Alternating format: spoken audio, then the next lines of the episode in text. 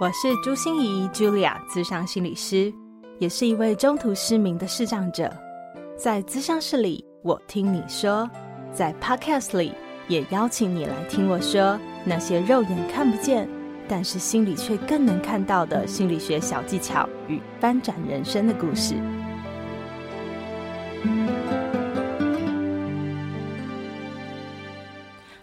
亲爱的朋友，你好吗？我是朱心仪，Julia，咨商心理师，欢迎收听朱心仪说心里话。在上一集中哦，洛克愿意呈现出来的，真的是我在其他的节目中从来没有听过的他哦，那么真诚又赤裸裸的与我们分享他的心里话。下一集我们则要把故事不只聚焦在洛克本身身上而已，更要把故事推展到每一个人的身上。当我问洛克说：“你觉得故事为什么重要呢？”他居然会回我：“对啊，其实故事一点也不重要。”我当场真的是没掉下巴哦。其实他的意思是哦，不管故事重不重要，你就是逃不掉，因为你每天都在发生故事、写下故事、说出故事。洛克不只是萃取了他多年说故事的功力以后啊，为我们提炼出了三个最简单好学的心法，还不藏私的回应了我两个算是商业机密的私心体耶，也特别为大家推荐哦，李洛克日读这个 YouTube 频道，相信你一定会跟我一样，从他身上获得满满的智慧与力量。洛克说：“其实他发现人生的意义就是在不断累积新故事，所以生命一定要有点冒险，有点突破，就算失败了，也获得了一个好故事，很划算，不是吗？”三本李洛克亲笔签名的故事行销，准备用故事的力量改变你的认知，赶快到我的粉丝专业朱心仪市长心理师参加抽书活动喽！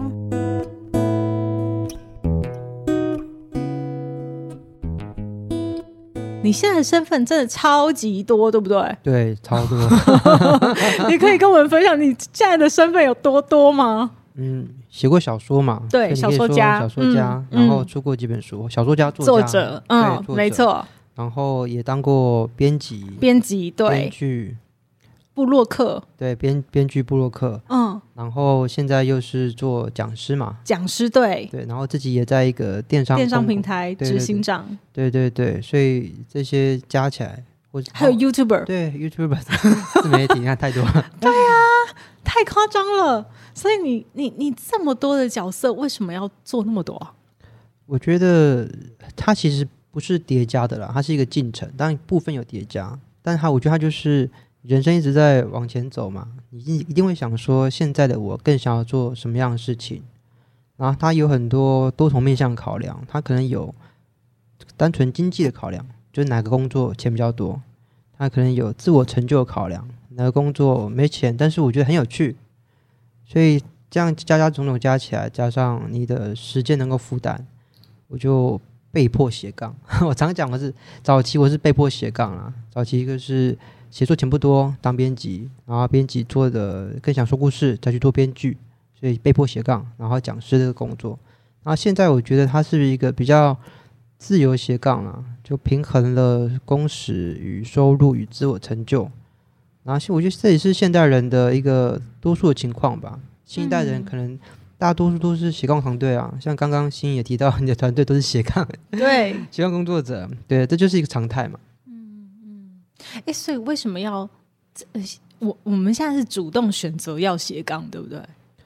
我觉得我早期是被迫，现在是主动。对，那为为什么你现在主动要选择斜杠？因为我自己觉得，一份工作可能也许更难满足一个人的成就感吧。因为想想看，人生那么长，也又可以说人生那么短。哦，它长到可以让你做很多事情，但是它要短到很多事情一旦错过就没有机会了。嗯，所以你特别会想要说，我如果可以再去做个什么，会怎么样？我就举一个做做电商这个好了，因为我去做电商是很跌破很多人眼镜。对呀、啊，我也好跌破眼镜哦。所以你不是一个作家吗？啊，了不起！你说你是个讲师，已经跨了跨出去一步了，就又跑去做经营公司。但是当时就觉得说，既然我有写作上的一些经验。然后我也有行销上的经验。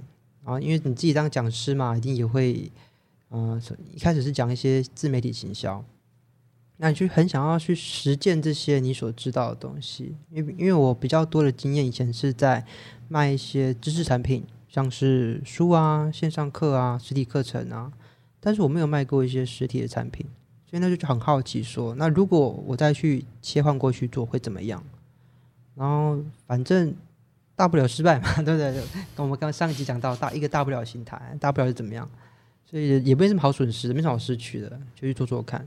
然后现在做了公司之后，再往下又去做了 YouTube 频道，然后当然也会有有一点点，有点可能有点尴尬的地方是，有人会说，那你你之前是讲师诶、欸，然后你的。讲座的收入那么高啊，就钟点费那么高，然后就是大家请你开不一定请得到啊。现在你现在又做这种免费给大家看的艺术内容啊，万一没人看，不就很尴尬吗？对不对？反而砸自己招牌。但我就觉得说，没关系嘛，丢脸就丢脸啊，真的没有人看，或者真的就是回想很差，也是人生一个经历嘛。因为我觉得《故事行销》这本书，我自己写完之后，它也反刍了很多我对故事的想法。我觉得人生。这趟旅程最大的意义，可能就是在累积故事。那你想累积故事，你就不可能不冒险，就不可能不跨出去。所以我觉得现在主动斜杠，主动斜杠应该说是主动累积更多不一样的故事。嗯，累积更多我们想要经验的一些故事。对，没错。嗯。所以我我觉得听到都觉得很很开心，就是说，也许每一条路我们看起来呃都有一些挑战，都有一些阻碍，或者是看起来都不是那么的舒适哈，我们都要跨出舒适圈。嗯、可是因为在这样的过程中，我们好像不断的在累积，然后那个大不了哦，就一直在帮，啊、也不会怎样嘛，啊，不过就是丢脸嘛，又不会怎样。啊、哎呀，脸可以当多少钱啊？对不对？对，啊、对，可是重点是我换。换到了什么？我换到了一件事情是，哎呀，我扎扎实实有体验过的，我出去还可以说嘴，谈资 谈资，对对，谈话的资本，对对对对对，所以哎呀，感觉好像我们真的不会输什么，对哦，人生真的没有什么好输，也没有什么好赢。但是从事到目前为止，你看你斜杠挑战过这么多事情，你有没有最喜欢的？我觉得现在，嗯、呃，因为我大概去年底吧，我把我所有的自媒体的名字全部就改叫李洛克日读，嗯嗯，日读就每就每日读书的意思嘛。其实那时候其实也觉得说，我回到最核心，抽丝剥茧，剥开自己之后，好像我对我自己最舒适也最喜欢一个身份，其实就是读者。其实读者是一个蛮有趣的身份，因为它不像。作家、讲师或是工作者，他是向外输出的；读者是不停输入的。所以，我觉得我是一个非常喜欢输入的人，不管是哪个面向。你说的是影音啊、文字啊、声音的，然后其实这些输入是会让我觉得很自在。哦，这个非常能够独处的人。那我只是插在说，我把我输入之后的心得再跟大家聊一聊，说一说。所以，我觉得我最喜欢的其实是一个。阅读者的身份，我觉得他也符合我个我的个性吧。哎、欸，其实我觉得听洛克这样讲，我很有感觉，因为其实对我来说，input 也很重要。可是因为我读书真的没有你们一般人方便，是哦，接受资讯可能也没有一般人容易，所以对我来说，最多最多的接触资讯的部分就是与人交流。是，所以我好喜欢录 podcast，好喜欢访谈你们，然后我都觉得可以从你们身上学到好多好多东西。对，所以那个音就是一本书啊。对对对，所以我觉得那个 input，嗯，你说那个读者是你最喜欢的一个角色。对。真好，真好！我也特别跟大家推荐一下李洛克日读的呃粉砖呐、还有 YouTube，我觉得都非常棒哎。就是不管是你喜欢用看的，好、看字，还是你喜欢用听的，像我自己是听的、看的，都可以一起来的哦。你就上 YouTube，我觉得会得到非常多的养分。啊，谢谢推荐，帮我业配了一下。对，因为我不能给你钱，我只能给你业配一下。哦、太感太感动了，价值连城。对，那我们来回来一下到《故事行销》这本书，因为刚才洛克就特别强调说，哎，其实我们人生呢、啊，就是不停的在累积故事的过程里面。所以，为什么故事你觉得对于现代人来说这么重要？故事啊，其实我记得你在访纲里面有提到说。我觉得呃，故事为什么重要？嗯，就我看到那时候，我第一个想法是。故事一点都不重要啊，啊很特别，对不对？这想法，跌破眼镜的想法。对，你又要讲一个长篇大论，是是是，冠冕堂皇，你要说服我们，对对，大家 就去学故事，买我的书。没有，我是觉得故事不重要，原因就是因为它根本就已经融在我们生活当中了。你想抗拒也抗拒不了啊。我们出门的每一天，你今天跟你的孩子吵架，跟老公吵架，你今天出门遇到一个对你脾态度很差的店员。或者你今天上班遇到一个 OK，它全部都是故事啊。那只是差在说，很多时候我们只是可能在讯息上，或是遇到你的朋友、同事、家人，你跟他 complain 一下，说：“哎，我今天在外面遇到一个谁谁谁，哇，他好夸张。”其实你就是在说故事了。所以你要说故事重要吗？它也没那么重要，但是它却无处不在。所以就像你问我说，空气重不重要？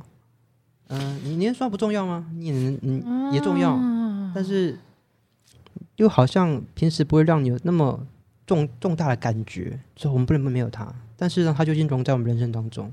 只要你还活着，你还有在跟人交流，那你就一定有故事产生。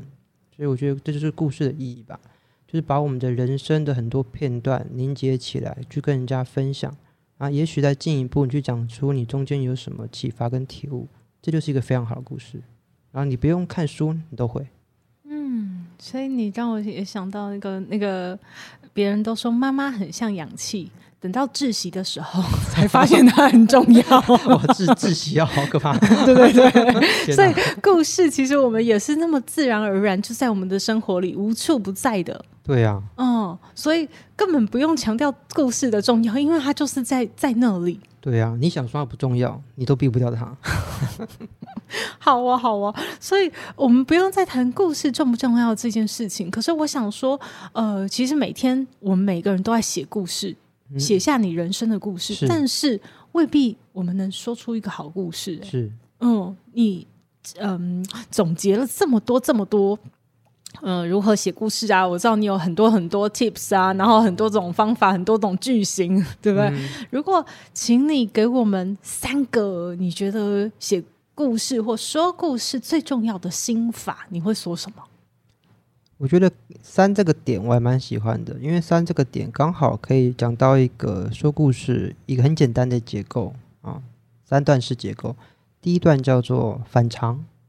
啊，故事一开始当然就是要先声夺人嘛，就像 刚刚星爷跟我讲说呢，你每次录完都会再录一个开头，然后去跟大家破题一下，然后自己的看点，就是因为我们现在是一个资讯爆炸时代，然后每个人都有很多的故事可以说，很多资讯，很多新闻，所以一开始一定要先想办法勾住人，这第一个，所以反常嘛，嗯，如果只要可以把人勾住，让他往下看下去。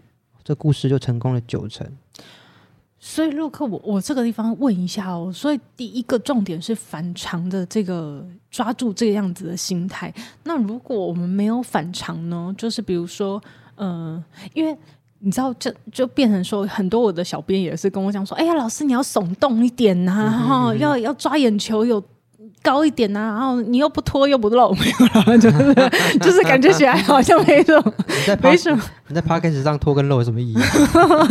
没有了，我我也有粉钻嘛，我也有 YouTube，对对对，就是好像都没有什么很很洒狗血的啊，或者是什么样的东西。嗯、哦，你要有一点钩子可以吸引大家嘛，对不对？对。那我就在想说，对啊，反常真的要这样吗？我们、嗯、我们我们我们反常可以自然一点吗？还是我们反常可以引起共鸣？还是什么样？我，我记得，我记得，因为新颖，我们上次在那个看见心里有有来讲一个分享一些内容嘛。我记得我好像也提到了反常。我觉得有一个，我再讲一个最自然的一个反常的手法好了，其实就是你刚才提到的问问题。我们提出一个你的目标受众会想要知道答案的问题，其实这样就是反常。你不用很傻狗血，但我们就更进阶的手法，你可以说冲突啊、留白啊。或是夸张啊，这些当然都是反常的手法。但是我觉得你能够理解你现在讲的这个受众、听众是谁，然后他们是什么样的组成，然后他们是一个一个独立活生生的人。因为很多人会把听众视为一个群体，但我觉得我都习惯，请你先把它再把它提炼出，它是一个单一的个体。她也许就是你妈妈，她这种形象的人。那如果你要问你妈妈，你要跟她聊个话题，那你觉得你问她第一句什么问题，她会想往下听？这样就是一个很自然的反常，也不用撒狗血，不用拖，不用漏。对啊，所以我看大家也不会很想看啊。所以就是 重点在理解受众，了解他的处境，了解他的难处，你就可以很自然的反常。嗯，good good，学到了学到了，还好，赶快第二个第二个。第二个，其实刚刚我已经反复使用，包括上上集的反复使用，叫做困境。就是你反常只是勾人，那你的主菜是什么？啊，就是前面是小开胃菜嘛，那你的主菜就是困境，所以我会建议大家，所有的困境、所有的坏事，它都有故事藏在里面，因为它会引发也许冲突，也许情绪，这东西都会吸引人的本能想看下去，甚至是同理心，甚至是感同身受。所以如果可以的话，嗯，你可以多讲讲一些可能比较低潮段落，或是遇到挫折困难的段落，这些都会相对的更容易吸引人。那它也有一些正向的含义，我们可以正向看待它，就是说，我们如果以后遇到了一些人生人生中难难处、不好的事情，你可以想说，诶，我又赚到了一个故事，诶，这这也是一个蛮好的理解方向。嗯，所以困境比较会是像挫折。或者是打击，或者是意外，困境可大可小啊。像一般来说，嗯、假设你今天在家，你就没有来由的低落，没有任何事发生，它也是一个困境啊。但是你可以抽丝剥茧去讲说，那为什么我今天在家，明明也没有任何人来惹我啊，明明感觉生活也都很顺啊，那我怎么会突然间觉得自己？好像很糟糕，或者是今天就觉得很不顺，心情就是很矮哟，卡卡的郁卒。啊，这抽丝剥茧出来，我觉得他都可以拿出来跟很多人分享，因为它不会是一个只有你遇到的事情，你讲出来，也许就让大家觉得说，对我有这样的经验，它就成为了共鸣，你就得到了读者，嗯、读到了听众。哦，了解。所以内心那种纠结啊，小小的卡卡的啊，我还记得我曾经看过一个脸书哦，上面有写一个标题，我真的觉得非常棒。他说：“我希望你过得好，但是我不希望你过得比我好。”我就在想说，赞赞赞赞赞，对对对 对。其实不管是前男友、前女友，或者是任何一个人呢，其实我们都会有这种心态。嗯哦，就是当别人可能会比我们好的时候，我们那个小心眼啊、妒忌啊，哦，有一点点不公平啊，等等等的这种小小的心情都会跑出来。可是他把它写成一个标题就，就哦，这是一篇故事。嗯、我们都是别人的代言人啊，心情代言人。搞不好我们一些觉得啊，我这种小剧场好没有意义哦，但你说出来，发现大家都这种小剧场，是是是，反正大家都很喜欢这个你的这个话题。嗯，所以这就是第二个心法哈，困境，从困境开始。第三个，第三个，第三个叫做改变哦。其实它有点延续我们刚刚困境讲的。我刚才说它是一个结构嘛，开头先吸引人，中间可能利用困境引发一些共鸣、感同身受，最后改变当然是希望说，如果可以的话，我们可以从这个困境当中得到什么启发或体悟或收获也好。不要让这个困境变成一个纯然的抱怨啊，变成纯然的散播负能量，这样对你也没有收获，对听众读者也没有收获。所以第三个点，我觉得可以去从中你再去抽丝剥茧，剥茧中，哎，到从这里这件事情里面，我可以得到什么，收获什么？当然也不是每件事都一定有收获啦，但它只是训练一个我们正向看待负面事情的眼光啊。所以这改变一定是正向的吗？也许它是亦悲亦喜，也有可能，因为它也许是悲喜交杂。但是有些时候就是，你看，例如我讲例，例如你今天在路上过马路走的好好的，然后被一辆闯红灯的车把你撞重伤，哇！天哪，这怎么会有个好结果呢？你要怎么提炼？对，这很难提炼。但我说我们是训练自己看待，这是正向看待一些负向的事情，像这种纯然的悲剧，我觉得你还是可以尝试的把它。说出来啊！我就试过境迁之后，如果你还能够 健康的话，你可以把它说出来。也许你第一次说的时候，你会说：“我真的恨死那个人，我就恨不得把他痛打一顿，让他跟我有一样遭遇。”啊，第一次可能是这样子，但也许你到了后面几次，你就觉得说：“哎呀，那时候真的太倒霉了吧？怎么遇到这样的事情，好好倒霉。第二次可能就过了过了几年，或过几个月，你平淡了一点。但是也许你真的再过更久，几年了，十年了，你再讲起这件事，你会说：“哎，好险他当初撞说右边，因为我左脸比较帅。”但是你 你可以开个玩笑来讲。所以他他依然是个悲剧，他依然是个悲剧。那依然你体验不出什么正向的含义。但是我觉得从中当中，我们训练自己的正向眼光，其实是在放过自己。我们不是原谅他，我们是放过自己，然后让自己再往前，然后可以谈笑风生，可以笑看一切，然后知道自己这样事我都过去了，人生还有什么事我过不去？是，所以洛克说，那不是在原谅他，而是在放过自己。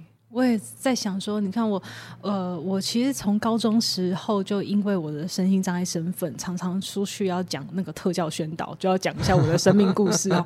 从一开始，我真的认为我的看不见是一种业障，就是是一种诅咒。为什么就偏偏要降临这件事在我身上？实在是莫名其妙。对，就是可是你讲一样的内容哦，我就发现。越讲越不一样，越讲心情越不一样，然后好像你也就慢慢的变成你讲的那个人，是，嗯，然后越来越有力量。到现在，人家问我说：“哎，你眼睛看不到，你会怎么解读？”我一定会说：“这是一种祝福啊。”对，对，所以我觉得故事就这么的神奇，它是在训练你可以放过自己。对，我觉得说话是有力量的啦，词汇是有力量的。你选择怎么样词汇，就像你可以说，你刚才说，我觉得它是一种业障，跟我觉得它是一种祝福。你选择不同词汇，你就会得到不同的认知。嗯，我们改变了我们对坏事的认知，我们就得到截然不同的结果。对，在我的心理韧性的那个推广里面啊，我也很强调一个东西，叫思维转化力。就是我们的思想要开始有弹性，要从逆境中看见奇迹，要从顺境中也看见危机。就是我们不要总是用一个面向去解读一件事，让你的思考越来越有弹性，那你的心就会跟着越来越有弹性。所以刚才洛克告诉我们这个很具体的说故事的方法，好像就是在训练我们更有弹性。对，没错，嗯，就是一方面也说故事，一方面也让大家去想想自己的人生。非常好，非常好。所以，故事行销这本书啊，听起来是有两个部分来组成嘛。我们要送给大家三本这样的书，听起来是呃，故事是一个 part，行销是一个 part，是这样吗？还是用故事来行销，还是用行销来包装故事？我乱七八糟排列组合一下。我觉得你刚才讲的两个都对啊。我觉得故事行销它有点像是一个相生相杀的关系。啊，就像有些人说，哎，我很想要，很想要说一个好故事，那我怎么行销这个好故事？他可能说故事他想行销，然后他却觉得好难。但我觉得我想要提一个有趣的一个现象，好了，不知道新有没有听过一个东西叫做非牛顿流体？没有，很难的，对，很奇怪的东西，对不对？对，它其实很单纯，它是一个物理现象，就是你把太白粉跟水按照一定的比例混合在一起，它就变得像是一个勾芡。对对对，它像个液体，嗯、可是这液体很特殊哦，就是它到一个临界点的时候，它会形成一个叫非牛顿流体、非牛顿流体的状态。然后这个状态就是，你可以用手轻轻的按下去，然后像水一样去搅动它。可是如果你今天不是轻轻的按，你是像像铁锤一样用力锤它，你会发现它硬的跟石头一样，你根本打不进去，是一个非常特殊物理状态。所以我觉得它很像是故事跟行销的关系。你越想要用力的行销这故事，你想要打穿每个人的心，这故事大概就会要挂点了，这故事就失败了。但是你只是轻柔的，我想要把一个好故事说给你听，这反而是会起到最大的行销的效果。所以我们常看很多广告片都是这样，广告片里面它三次、四次、五次、十次不停的出现它的商品。一边说故事，一边秀商品，看到最后，大家都觉得就是一个广告，好无聊。但是有些故事行销，它反而是他不跟你讲商品，商品淡淡的出现，惊鸿一瞥，但他主要是在跟你讲个好故事，这时候反而商品起到最大的行销效果。嗯，所以核心我觉得还是在于说，你提供了什么让大家想看的内容，那它自然就会起到行销的效果。就像有句话我们常讲嘛，很多人说，哎，要怎么成功？你追求卓越，成功会自己来追随你。所以，我们所以就把故事讲好，行销是自然而然的事情。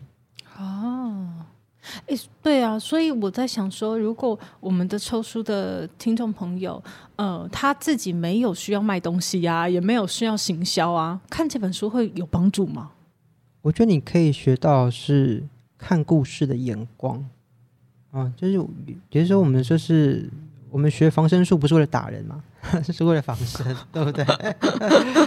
哦，对，我们可以知道说啊，原来这个故事我觉得好感动，原来他用了哪一些。说故事的技巧，嗯，啊，这是第一层，我们可以透过有解析的眼光。以前是外行人看热闹，现在是内行人可以看门道。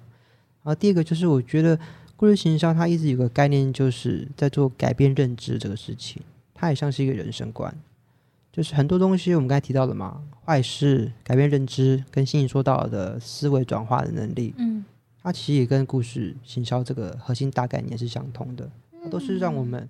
可以透过改变认知去看原本一样的世界，或原本一样的自己，但是却有不同的收获，像是一个新的世界跟新的自己。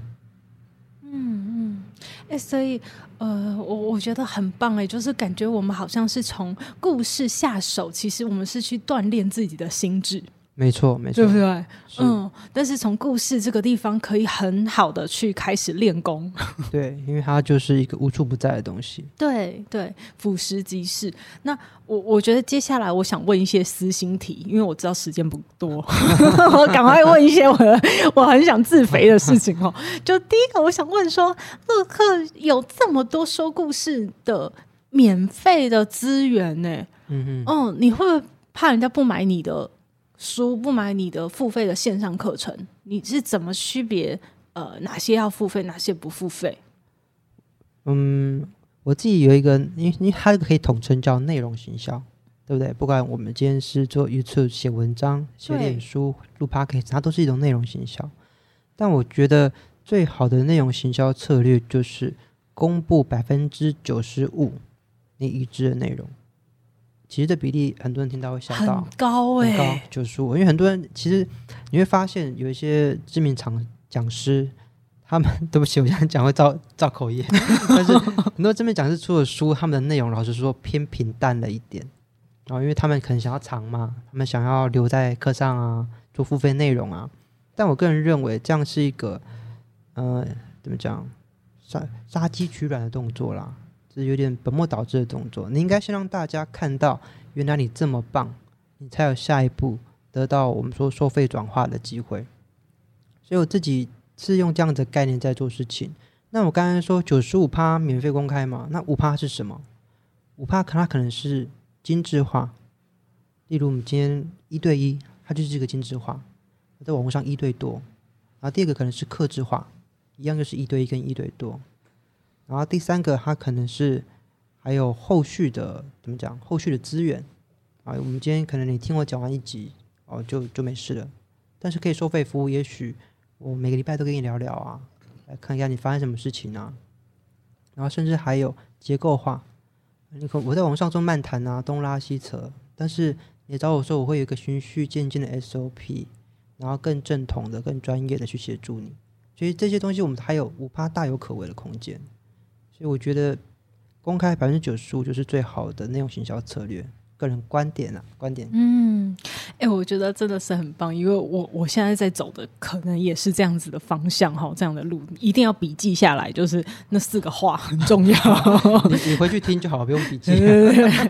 对，因为我我现在也正在这个路上走。是对，那呃，我第二个私心体会很想问的是。呃，虽然我的那个小编啊，我的团队们啊，都常常跟我讲说，哎、欸，朱心怡，你漏了这么多东西出去，那这样子你的付费的东西有没有人要理你呀、啊？然后我都跟他们讲说，放心啦，干货很多啦，就这样、欸、很棒啊，对对对对，那可呃，就是他们也会问我说，哎、欸，朱芯仪，你哪来的自信？就是你都觉得自己干货很多，但是人家要不要是个问题啊？嗯、可是我觉得第二件事很重要的是，我觉得我干货很多。好，所以我会推出一些，比如说书啊，推出一些线上课程啊。但是我会说故事，嗯就是像我们的 podcast 啊，其实就是在以故事为主的，围绕着很多很多的故事，在说我的故事，说我身边的人发生的故事，说物谈室里面发生的故事，然后带给大家一些暖心能量的注入。嗯，对。但是我觉得困难点就是在于我会说故事，但是我不会行销。哎，我不知道那个故事和行销中间要怎么去连接，还是就像你说的，我们轻轻的流过，我们只要说故事就好，然后行销是自然跟着就来了。嗯，我觉得其实大方向还是我刚刚讲的那个概念，但是我觉得如果真的要调整的话，我们可以试着去做一些测试，测试一下。自己受众的属性，因为我觉得是，嗯，你可以再去试着去想说，我现在的，因为你已经知道你的受众的主力分布群嘛，可能几岁到几岁啊，男性到女性啊，那你想要纳进更多人，两个方法嘛，一个就是让这一群人可以更多的认识你，这第一个，第二个就是再去拓展更多不同年龄层的人，例如你往下拉年龄层，往上拉年龄层，或者是甚至从男性拉到女性。所以，像后面这一点，这一点我们就可以做议题的测试。因为世界上有一些不败议题，但这不败议题，也许你不一定会想做。什么不败议题哦？例如，对不败的议题，例如两性，例如爱情，例如婚姻，啊，这些真的是不败议题。这些议题做出来，可能就呃涌进很多人来观看，但是它有可能会因此而带偏了你的心理的这一块的主轴。还有一定的程度可能会带偏，那怎么样拿捏？就是我们说的比较吸引人的东西，跟你真正想讲的东西，这当然就是一一把尺度，看你要拉到哪边。所以我说，我觉得换换一个大众的题材，多尝试一些议题是一个方式。然后第一个就是我们刚刚讲的，假设我们今天就是巩固了，例如二十五岁到三十五岁的女性，我就只抓这一群，然后我有没有打算再往上开或往下开？